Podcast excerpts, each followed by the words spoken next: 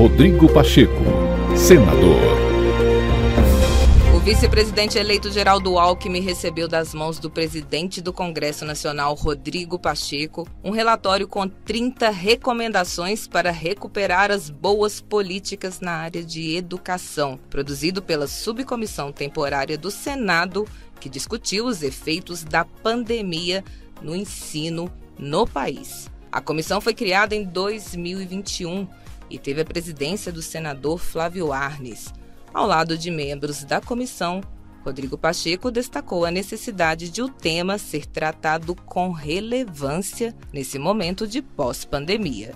Um relatório que foi entregue às mãos do vice-presidente Geraldo Alckmin, justamente para que o Senado Federal, através da sua comissão própria e permanente, possa contribuir com as políticas públicas na área de educação, num momento especial da vida nacional, pós-pandemia, em que é preciso retomar as boas políticas na área de educação.